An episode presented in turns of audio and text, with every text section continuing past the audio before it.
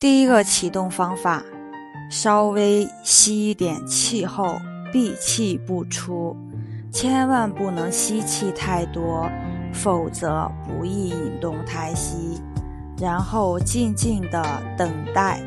等待先天元气鸡蛋产生的以肚脐为中心的腹部起伏跳动。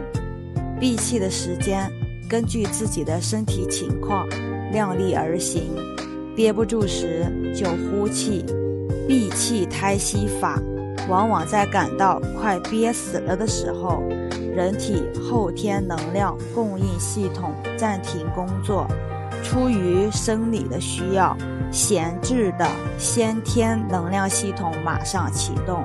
以代替人体后天能量供应系统向人体供应能量，以先天补后天。